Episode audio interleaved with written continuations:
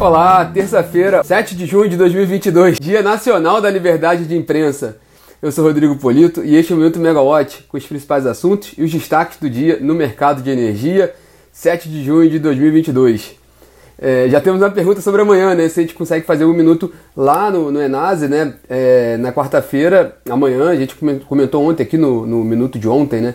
Que na, nos destaques da semana, amanhã tem o Enase, o principal evento do, da agenda do mercado de energia no país. A gente vai estar lá. Vamos ver esse horário ali, se vai casar com o horário do, do Minuto Megawatt. Tem as questões logísticas também. Vamos ver como é que vai ser amanhã, né?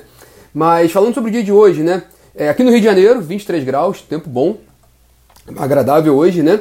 E vamos falar sobre a atualização de ontem, né? O principal tema de ontem, que foi a questão da, da Eletrobras.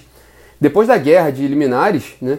A AGU, a Advocacia Geral da União, conseguiu derrubar as medidas que impediam aquela assembleia de debenturistas de Furnas, dos credores de Furnas, que acabou sendo realizada e na assembleia foi aprovado né, o, o, a flexibilização do, das cláusulas de, de, de, dívidas de Furnas, né, que permitem ali é, Furnas alterar seu, seu, seu perfil de dívida sem acelerar o vencimento dessas dívidas, né?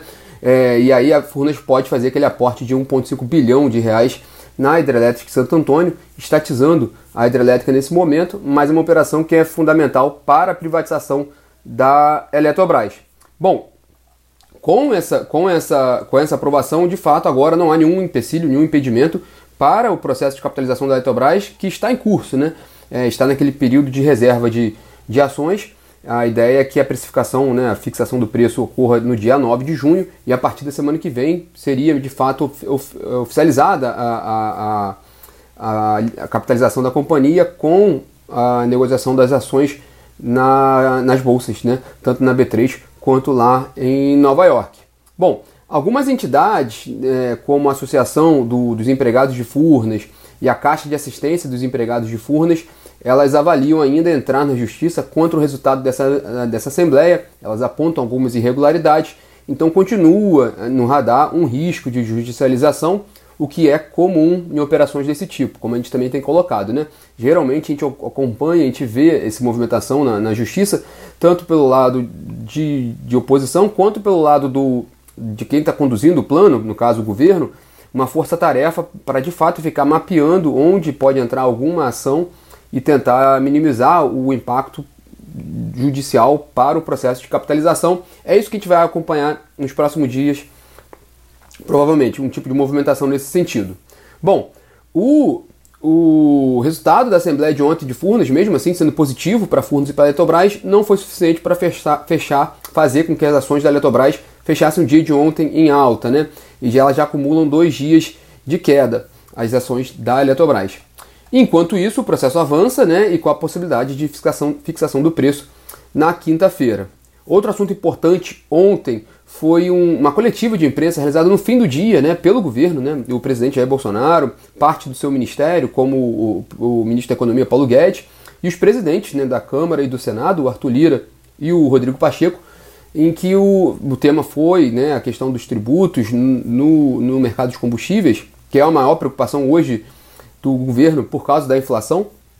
Mas aí o presidente Jair Bolsonaro fez um novo aceno aos governadores, né, uma proposta de ressarcimento pela redução do ICMS nos combustíveis e na energia elétrica, que é o que está previsto naquele projeto de lei que está no Senado agora, foi aprovado na Câmara e está no Senado.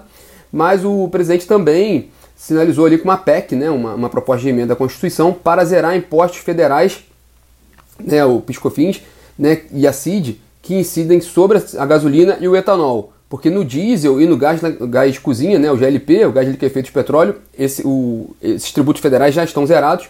A ideia é fazer isso agora na gasolina e no etanol. A questão é que, como isso mexe com, com a, arrecadação fiscal do governo federal e tem a questão dos tetos dos gastos, né, o, o governo precisa de uma mudança constitucional para poder fazer essa, essa, esse exercício ali né, para poder conseguir liberar espaço para uma redução fiscal nesse sentido.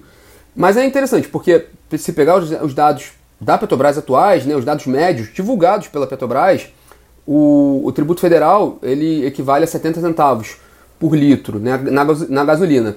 E se a gente pegar os dados da ABCOM, da Associação Brasileira dos Importadores de Combustíveis, é, hoje a defasagem do preço da gasolina no mercado brasileiro em relação ao mercado internacional está na casa de 95 centavos. Então, mesmo com a redução dos impostos federais sobre a gasolina, ainda haveria uma defasagem de preços, o que matematicamente poderia se pensar numa possibilidade de um reajuste. Né? Então, mesmo que a redução dos tributos federais não consegue resolver sozinha o problema na gasolina. No caso do diesel, com certeza não, porque já está zerado e continua uma defasagem de preços. E aí sim, por isso que o governo também está tá mostrando uma predisposição para negociar também, para ver se consegue ali um, um, alguma saída com os estados, para os estados também reduzirem o ICMS. Bom, o que foi colocado ontem também nessa coletiva, o, o ministro da, da, Economia, Paulo Guedes, ele considera, né, o governo considera utilizar também recursos da privatização da Eletrobras, que vão vir para a União, para tentar fazer essa compensação também na questão dos tributos. O presidente do Senado, Rodrigo Pacheco, por sua vez, ele disse que aguarda o parecer do relator do projeto no Senado, o senador Fernando Bezerra Coelho, e para, para ver como é que vai ser esse parecer, ao mesmo tempo ele vai conversar com os governadores sobre a proposta do presidente Jair Bolsonaro, nessa questão principalmente da compensação. Né? Então, é, há uma expectativa ainda do parecer, né? acho que a grande questão hoje ali, com relação aos, aos combustíveis e a, e a, energia elétrica, por causa do teto do ICMS, isso a, a, é uma questão relacionada aos dois setores, ainda depende do que vai vir do parecer do, do senador Fernando Bezerra Coelho, depende dessa negociação do Pacheco com o, os estados, né? E depende também do que, vai, que pode ser aprovado no Senado, porque se for aprovada alguma modificação em relação ao que foi aprovado na Câmara, o texto vai ter que voltar para a Câmara. Então ainda tem muita coisa ali para ser, ser discutida, até que de fato tem um ponto final nessa, nessa discussão sobre tributos nos combustíveis e em energia elétrica. Enquanto isso, o barril do petróleo, hoje mais cedo a gente estava vendo, estava beirando nos 120 dólares, o barril do Brent. No Brasil, o preço dos combustíveis, o diesel, de acordo com a Bicom, estava com 14% de defasagem em relação ao mercado internacional, na casa ali de 78 centavos por litro, essa defasagem. E na gasolina, como a gente falou, 95 centavos por litro, o que equivale a uma, uma defasagem de 20% em relação ao mercado internacional considerando que a Petrobras pratica a paridade de preço de importação, esse, esses 20% é, são, são um número significativo, então indica ali uma possibilidade em algum momento de uma, de uma correção de preços. E lembrando também que no caso da gasolina especificamente, são quase 90 dias sem algum ajuste. Então, essa questão está em paralelo à discussão no Congresso, porque há uma indicação matemática ali de que possa ser feita essa, essa, essa correção no preço da gasolina, né? É, lembrando que o, atual presidente da Petrobras, José Mauro Coelho, embora há uma indicação de que ele vá, vá sair, né, já há essa, essa indicação oficial do governo, ele permanece no cargo, ele tem autoridade nesse sentido e ele é defensor da política de preços de importação, de paridade de importação, os preços de mercado. Então é a questão também de acompanhar, né? Vamos para hoje. Ainda com a questão da inflação como pano de fundo, a diretoria da ANEL vai retomar a votação do reajuste tarifário da CEMIG, né? É um reajuste tarifário importante, uma das principais companhias, né, principais distribuidores de energia do país, com, com um número significativo de unidades consumidoras. E a ideia da ANEL, esse reajuste já era para ter saído em maio, mas foi, foi postergada essa decisão, justamente porque a ideia da ANEL é, era dar mais tempo para mitigar impactos tarifários, por meio de um aporte na CDE, pela privatização da Eletrobras, lembrando que há uma previsão de, de entrada de 5 bilhões de reais da privatização da Eletrobras na CDE, nesse superfundo, superfundo do, do setor elétrico, ainda nesse ano, que pode dar uma redução ali no, no efeito para o consumidor, além também do repasse de créditos de ICMS, em relação àquela discussão antiga né, da, da cobrança de ICMS, da incidência de ICMS sobre PIFs e COFINS, que já foi, pela justiça, foi identificado que estava que estava errado, né? então há esse repasse a ser feito para o consumidor, e também a discussão com relação ao teto do ICMS de, de combustíveis e energia. Então, esses três pontos estão ali no pano de fundo para esse reajuste tarifário da CEMIG. Então, é até uma sinalização importante, né? O que for, de, de, o que for comentado, discutido pelos diretores da ANEL hoje, e o que for decidido por eles com relação ao CEMIG, é um indicativo do que a gente pode ver para, as próximas, para os próximos reajustes tarifários e um indicativo também do entendimento que a ANEL está tendo com relação à questão inflacionária nesse momento. Porque até é interessante pensar, né? Lembrar disso, né? Nos últimos anos, 4, 5 anos, a ANEL é, adotou mesmo uma agenda de desoneração tarifária em que uma das prioridades dela ao longo desse período foi tentar é, reduzir né, ou minimizar impactos nas tarifas. Né? Então, com essa, com essa lógica, é interessante ver qual vai ser esse, esse posicionamento da ANEL hoje. Né? Na reunião de hoje, os diretores da ANEL também devem tomar uma decisão definitiva com relação àquele pleito da Âmbar Energia, né, de repassar os compromissos de, dos contratos das termoelétricas do leilão emergencial de outubro do ano passado para o TE Mário Covas. Né? A Âmbar Energia comprou quatro termoelétricas, quatro projetos da EPP, que foi a maior vencedora daquele leilão emergencial de outubro, e ela, elas deveriam entrar em operação aqui agora, né, em maio, até agora não entraram, e a proposta da AMBA foi repassar os compromissos dessas térmicas para o TE Mário Covas, que já é, já, já é da empresa, já está, já funciona, né? E aí ela atenderia, cumpriria esses contratos por meio da Térmica Mário Covas, lembrando que a diretora substituta da ANEL, Camila Bonfim, retirou aquela decisão cautelar que permitia essa mudança e agora vai ser a discussão definitiva sobre esse tema nessa reunião de hoje da ANEEL. E por falar em ANEEL, também lembrar de uma matéria né, que está publicada na plataforma megawatt.energy, feita pela Camila Maia, sobre os possíveis impactos daquela nota técnica que a ANEEL divulgou na semana passada sobre mudanças né, nos cálculos das indenizações por ativos antigos de transmissão que ainda não foram é, amortizados e tiveram aquelas concessões renovadas antecipadamente por meio daquela antiga medida provisória 579 de 2012.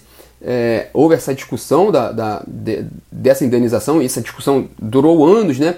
E algum tempo a Petrobras, a, perdão, a ANEL já deliberou como seria, o governo e a ANEL deliberou como seria essa remuneração, é, isso tem sido feito, mas houve uma provocação para a ANEL, para ela é, olhar os indicadores até de como, como fazer essa remuneração, né?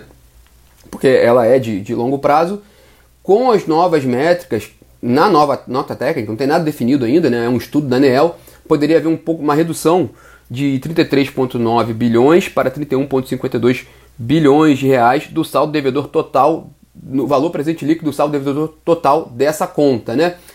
No fim do dia, é, a Camila Maia fez um trabalho excelente, a gente pode conferir nessa reportagem, ela avaliou também os impactos para as principais empresas afetadas nessa, nessa discussão a Eletrobras e a CETEP. Né? No caso da Eletrobras, pode haver um impacto contábil de 3 bilhões de reais e no caso da CETEP, de 1 bilhão de reais.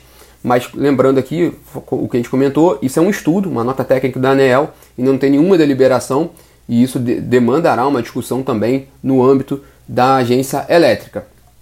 Bom, e aqui na Megawatt hoje a gente tem né, nosso tradicional Ligados no Preço, né, o nosso encontro com especialistas da Megawatt falando sobre meteorologia, né, condições da meteorologia e seus efeitos nos preços de energia no mercado, mas hoje com, com uma cereja no bolo ali, né, uma programação especial, que vai ser a, a apresentação de um, de um estudo sobre intercâmbio de energia né, pela nossa equipe, um estudo, um estudo inédito, e esse evento, até por causa do estudo, ele vai ser aberto, né, é, todos podem assistir o Ligados no Preço hoje, às 5 horas, no canal da Megawatt no YouTube. Para quem se inscrever no evento, fazer a inscrição pelo, pelo, pelo site da Megawatt, será enviada uma versão compacta do estudo. E os assinantes recebem a versão completa desse material hoje, que vai ser apresentado hoje às 5 horas da tarde pela Megawatt. Bom, pessoal, esses são os destaques dessa terça-feira. Quem, entrou depois aqui no bate-papo quiser conferir desde o início, a gente já sobe o podcast com, a, com o roteiro inteiro aqui, com o bate-papo todo do dia, né, com a agenda do dia dessa terça-feira. E vocês também podem acompanhar a atualização dos pontos que a gente colocou aqui ao longo do dia na plataforma da Megawatt, megawatt.energy e nas redes sociais, no Instagram, no LinkedIn e no Twitter. Bom, pessoal, tenham todos uma ótima terça-feira. Até amanhã. Tchau, tchau.